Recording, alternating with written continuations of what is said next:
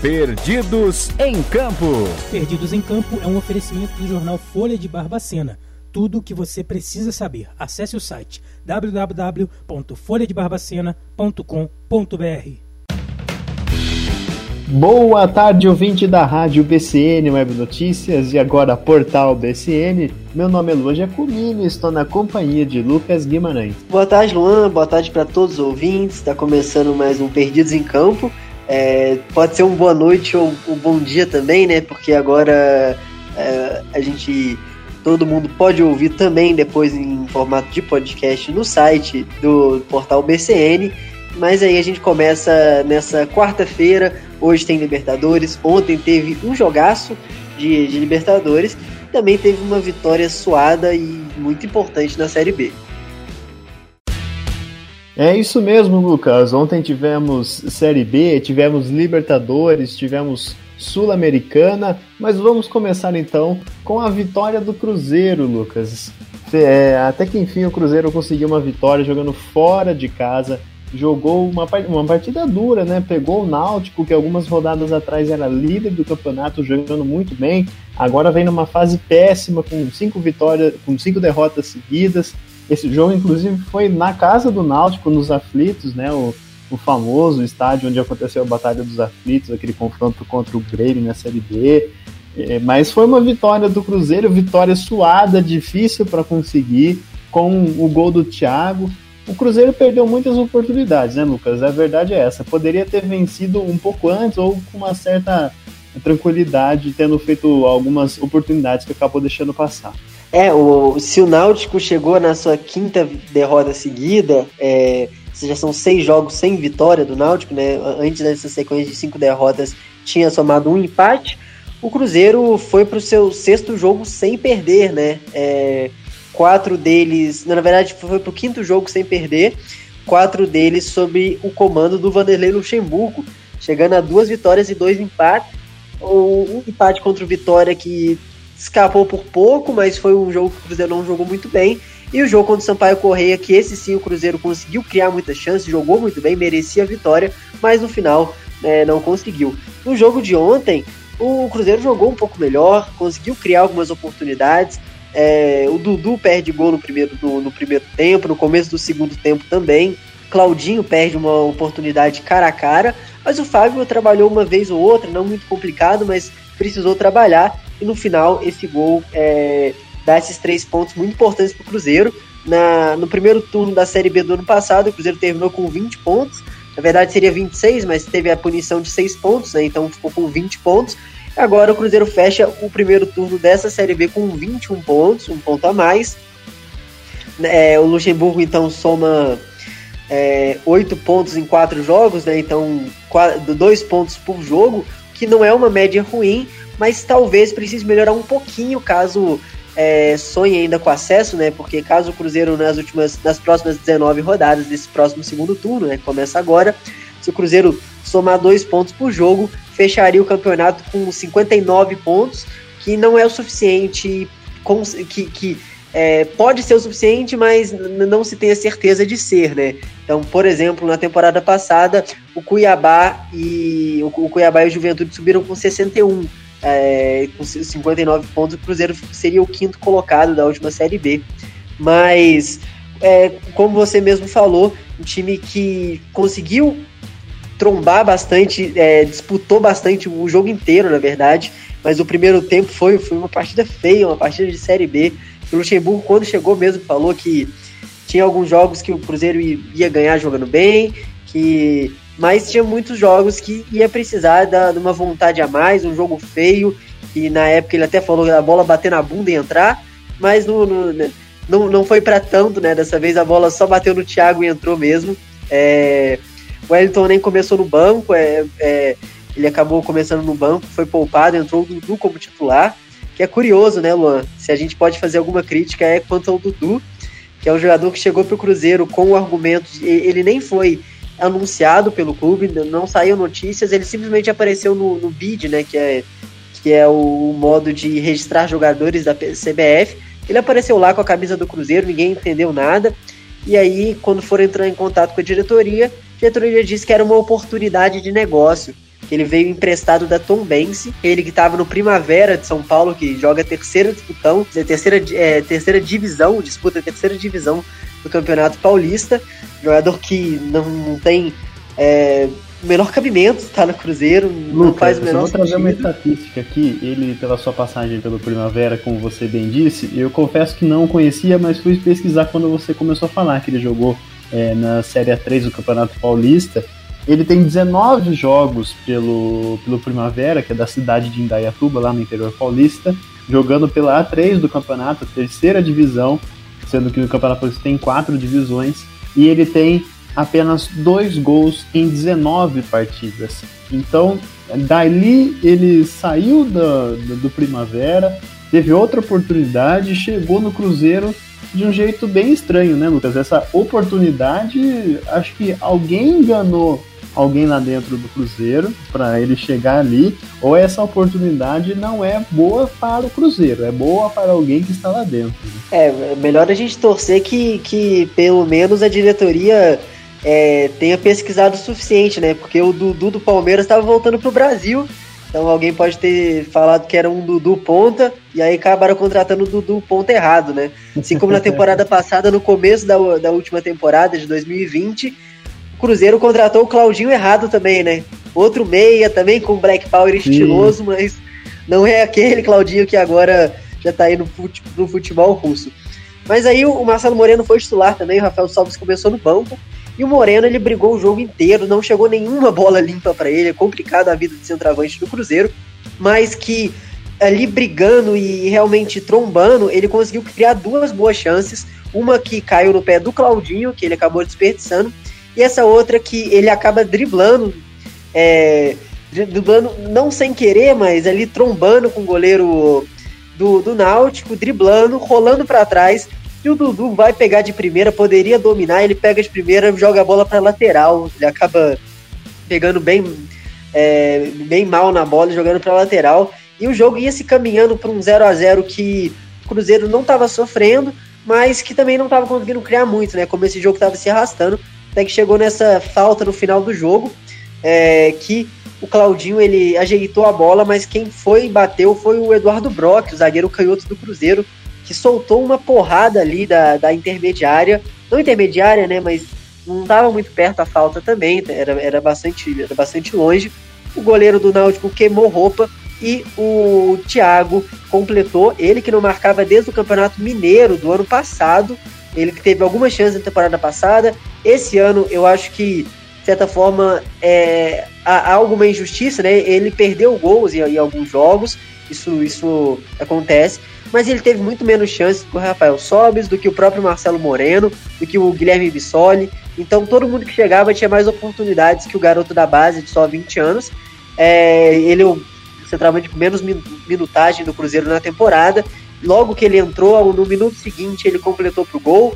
O Luxemburgo elogiou ele, ele que ainda precisa melhorar um pouco a finalização, mas tem uma explosão muito boa, é, velocidade, força física, e conseguiu marcar esse, esse gol muito importante para o Cruzeiro.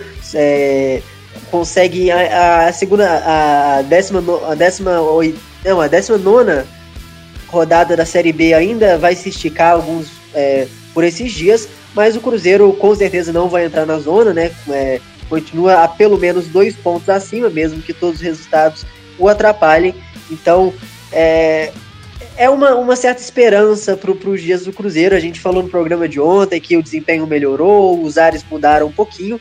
E agora o Cruzeiro, sexta-feira, volta a jogar, já depois de amanhã, no Mineirão, para cerca de 16 mil, é, pela previsão da diretoria, pela porque né, vai voltar o público com aquelas coisas de, de protocolo sanitário. A gente já disse que a gente não é, não é favorável aqui, a gente não, não acha que seja o momento ideal, mas é, até agora vai voltar 16 mil torcedores que em campo com certeza vão ajudar o Cruzeiro.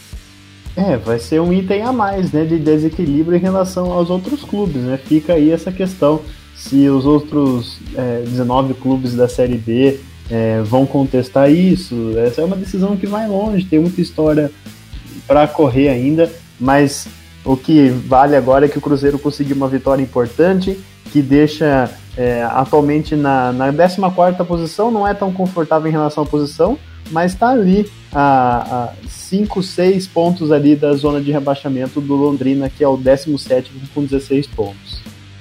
E se a gente critica muito, né, é, às vezes substituições de treinadores, acha que não é o momento ideal, é, ontem foi, foi, foi certa forma curiosa, porque eu não achei que o Luxemburgo acertou nas substituições, né? Que ele acaba colocando o Rafael Sobes, e aí joga com o Rafael Sobes e Marcelo Moreno, tira o único meio armador do time, que era o Giovanni Piccolomo, então joga com o Elton Nem de um lado, que entrou no segundo tempo, e o Claudinho do outro. O Claudinho, que poderia ser um meio armador, mas jogou ali na beirada esquerda do campo. O Wellington nem entrou bem de novo, né? Ele deve voltar a ser titular, não foi pela questão física. O Cruzeiro teve quatro jogos em dez dias, né? Esse é o quarto jogo, nos outros três ele foi titular. Elton Nem é um, é um jogador que não vingou mais na carreira por problemas físicos, então é normal preservá-lo pela, questão física. Ele que, é, desde que estreou pelo Cruzeiro, assumiu a titularidade merecidamente, mas o Luxemburgo acabou não colocando o garoto Marco Antônio, né? Que é um talvez a, é o maior pedido da torcida, dos jornalistas também, que, que já viram esse garoto jogar no sub-20. Muito bom, um garoto de, de 20 anos que fez um condicionamento físico, mas que depois o Luxemburgo foi na coletiva, ele que gosta de falar, ele falou que o Marco Antônio vai receber a chance dele, que ele tá gostando muito desse, desse jogador, que ele vai que é um jogador para jogar vendo o campo de frente, que tem muita qualidade. Então, é, faz uma gestão de elenco bem interessante o Pô fechou. Nisso, sem dúvida, ele é especialista, ele entende muito futebol, tem muita experiência, muito para poder agregar ao Cruzeiro. Agora basta também os jogadores poderem colaborar com ele em campo para alcançar os objetivos celestes na temporada. E agora, Lucas, vamos passando para a Libertadores, porque ontem teve um super confronto é, o jogo de volta das quartas de final da Libertadores no confronto confronto entre Palmeiras e São Paulo, São Paulo e Palmeiras, primeira partida no Morumbi, segunda no Allianz Parque. E teve, já que foi no Allianz Parque, na casa do Palmeiras, a torcida gosta de falar isso, tem uma música que fala sobre isso. Foi uma verdadeira festa no, no Chiqueiro, né, Lucas? 3 a 0 para o São Paulo. É um confronto que parecia muito equilibrado. Para o Palmeiras, né? Isso, desculpe. 3 a 0 para o Palmeiras, um confronto que parecia muito equilibrado no começo, de acordo com a primeira partida também, mas no final 3 a 0 para o Palmeiras, garantindo a vaga na semifinal. Mais uma vez o Palmeiras chegando muito forte na Libertadores, agora reforçado pelo Dudu de volta, né? É um grande reforço para o Palmeiras. E com o gol do Rafael Veiga, que jogou muito bem na partida, fez gol no primeiro tempo no segundo, no segundo tempo teve golaço do Dudu, de novo o gol do Patrick de Paulo que entrou no segundo tempo para fazer a diferença. E ainda teve até a expulsão do Vitor Bueno no final da partida do lado de São Paulo. O São Paulo foi muito mal, né, Lucas? Foi bem abaixo do que a gente esperava para um confronto tão importante. Já o Palmeiras, dentro da sua proposta, fez um excelente jogo. É, funcionou tudo que o Palmeiras projetou no primeiro jogo também. É, eu acho que tem muita similaridade, tanto que o Palmeiras ele entrou com o resultado na mão. A gente falou que pelos dois lados, né, o São Paulo conseguiu reverter um resultado desfavorável contra o Racing, mas o Palmeiras que também gosta de, desse estilo de jogo, então o Abel Ferreira entrou sem o sem centroavante, né, jogando com o Rony, Wesley e Dudu, com o Rafael Veiga armando. E mais uma vez vou ter que repetir, né, porque mais um jogo isso se mantém. O Abel Ferreira que só perdeu um jogo pela Libertadores com o Palmeiras até agora, né? Ele que já tá mais de é, daqui a pouco vai fazer um ano que ele já está à frente do Palmeiras e teve muita Copa Libertadores nesse período, né? Que o, o teve Libertadores até janeiro, depois já começou ali em março, abril. Então teve muito jogo e ele só perdeu aquele jogo para o River Plate, que mesmo assim o classificou. É, logo no comecinho do jogo, a estratégia do Palmeiras já deu certo. Aos 10 minutos abriu o placar com um bom contra-ataque, com o Zé Rafael puxando, o Zé Rafael que vem jogando muito bem de segundo volante no Palmeiras, ele que era um camisa 10, veio do, do Bahia, não como camisa 10, mas mais como um meia esquerda, né? Seria uma, um camisa 11, um camisa 7, e no Palmeiras ele começou jogando assim, mas depois virou segundo volante com o próprio Abel Ferreira e funcionando muito bem. Ele puxa esse contra-ataque e dá o passe pro, pro, pro Veiga, que para mim é, ele bate com a perna ruim, né? Ele bate com a perna direita dele Eu acho que seria uma bola defensável para o Thiago Volpe, mas o Thiago Volpe acaba aceitando. E, e aí o, o, São Paulo ainda iguala um pouquinho o jogo, mas pouco conseguiu criar, né? O Everton trabalhou muito pouco. E eu acho que o nome do jogo não tem como a gente dizer outro, né, né Luan? Eu acho que o Palmeiras precisava de um craque. Tem vários jogadores muito bons. Eu acho que você, talvez, se a gente fosse dizer de um craque antes no Palmeiras, a gente poderia dizer talvez o próprio Veiga ou o Luiz Adriano também, mas eu acho que eles se enquadram mais em ótimos jogadores, mas o Dudu é craque, né? Dudu, mais uma vez, é, fez a diferença. Ele fez a diferença no primeiro jogo, mas o Breno Lopes não conseguiu aproveitar as chances que o camisa 43 do Palmeiras é, criou. Mas dessa vez o Dudu ele criou muitas chances, algumas foram desperdiçadas. O Rony perdeu chance que o Dudu criou, mas o próprio Dudu fez um golaço, jogou muito. É, o Thiago Volpe ainda salvou outra chance que seria outro belo gol do, do, do Dudu. E esse sim é um craque que a gente tem que lembrar que ele chega no Palmeiras em, em 2015, né?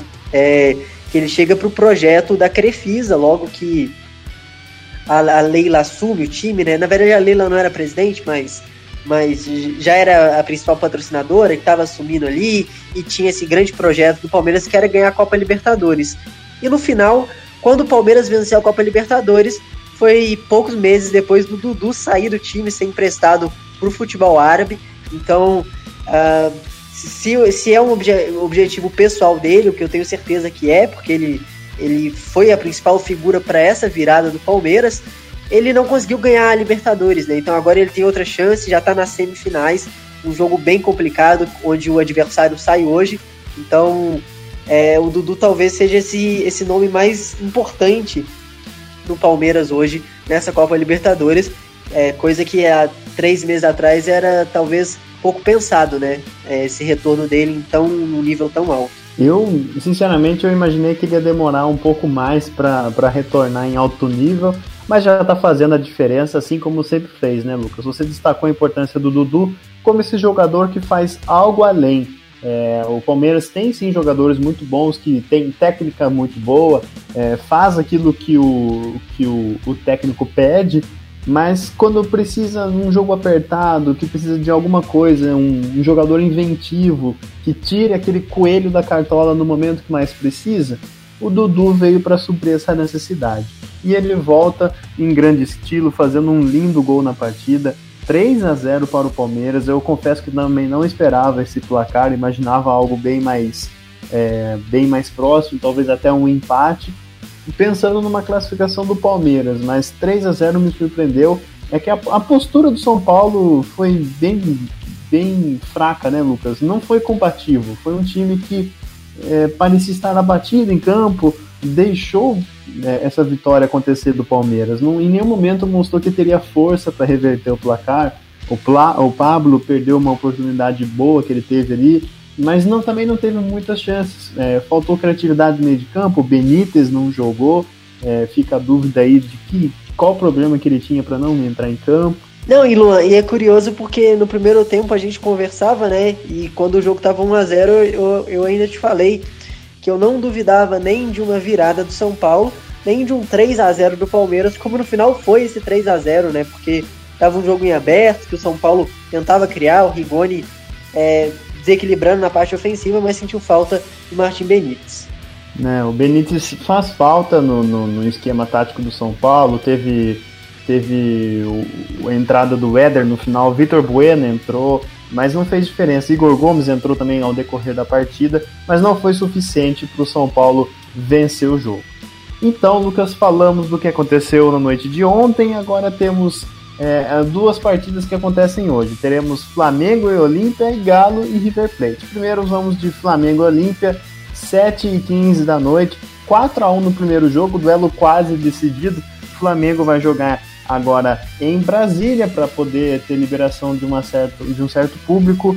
O que esperar dessa partida, Lucas? Esperar que o Flamengo vai jogar retrancado no contra-ataque, não, acho que não combina muito com esse time.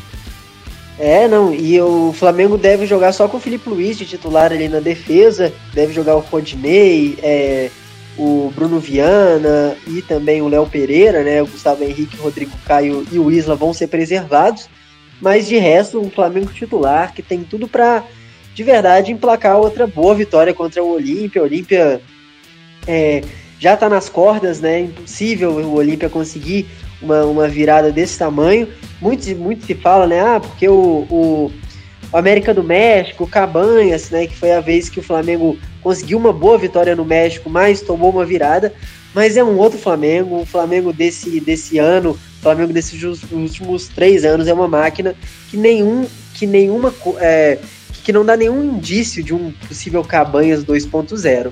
Acho que a gente pode até já passar para o jogo do Galo, que esse sim é mais, é mais complicado, apesar de levar uma, uma, uma boa vantagem para o Mineirão e poder também jogar com o seu, com seu torcedor do seu lado, né? Não com o público total, mas com parte do público no, no Mineirão, mas sem o Nátio Fernandes. E aí, até agora, parece que o Cuca vai optar por escalar o Tietê, então escalar um time um pouco mais defensivo, é, que seria dito com três volantes, apesar de dos volantes do, do Galo saberem estar aí para o jogo também, mas, mas aí sim é um jogo um pouco mais complicado. O River ele gosta de incendiar esses jogos contra equipes é, brasileiras fora de casa, fez isso contra o Grêmio, fez isso contra o.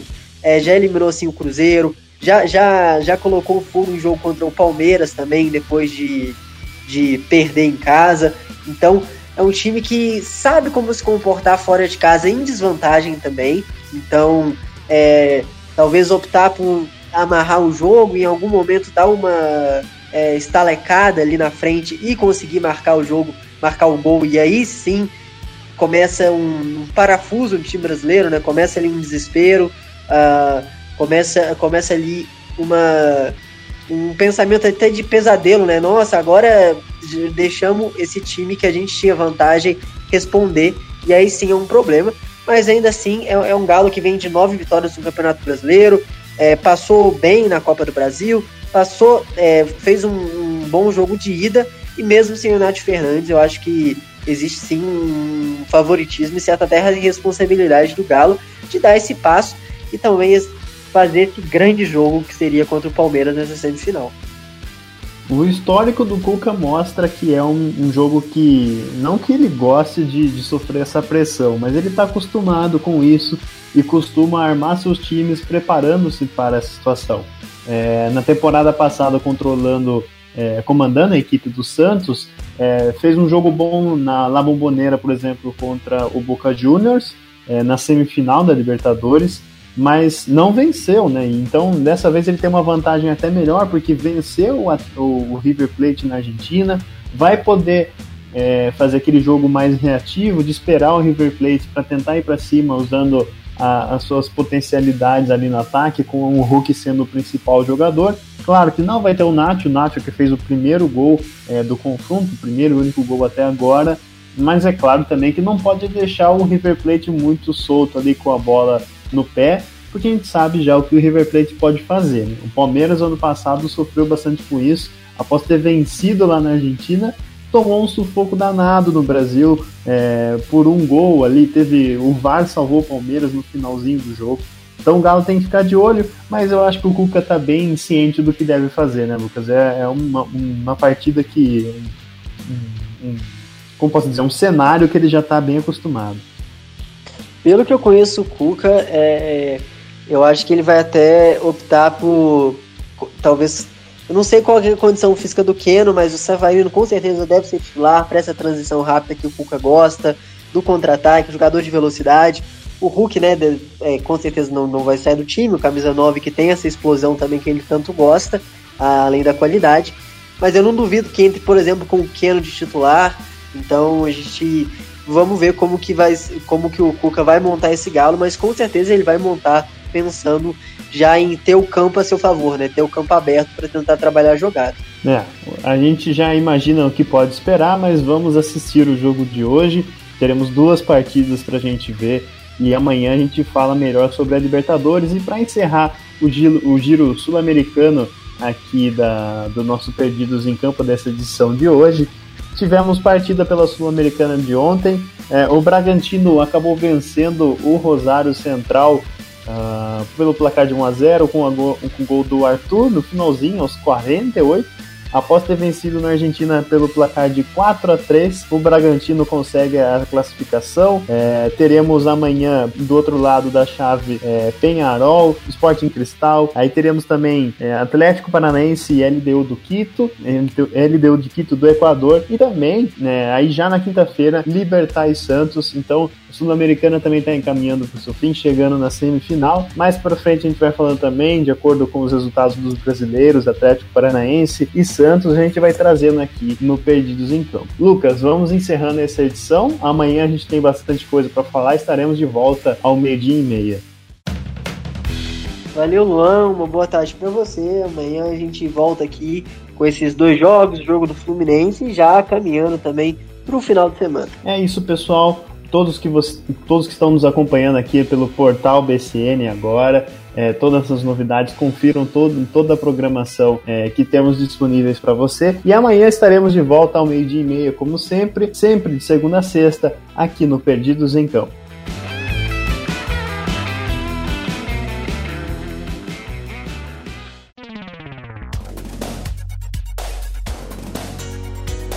Perdidos em Campo.